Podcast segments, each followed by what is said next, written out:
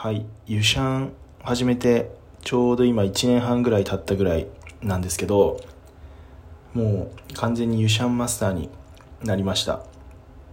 昨年の4月にユシャン始めますって1回言ってで夏ぐらいに、まあ、一番暑い時期ぐらいですよね。に経過報告っていう感じで、まあ、一応夏を乗り切ったからもういけるよねみたいな感じで話してたんですけど、まあ、それからまたちょうど1年ぐらい経ってもう完全にユシャン生活が身につきましたね。一応今年1年は、まあ、新たな取り組みということで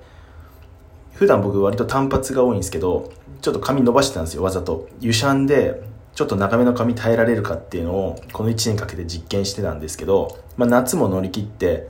まあいけるんでもう僕のユシャン実験は完成というか完了してもうこれから優シャンでいけるかなっていう感じです。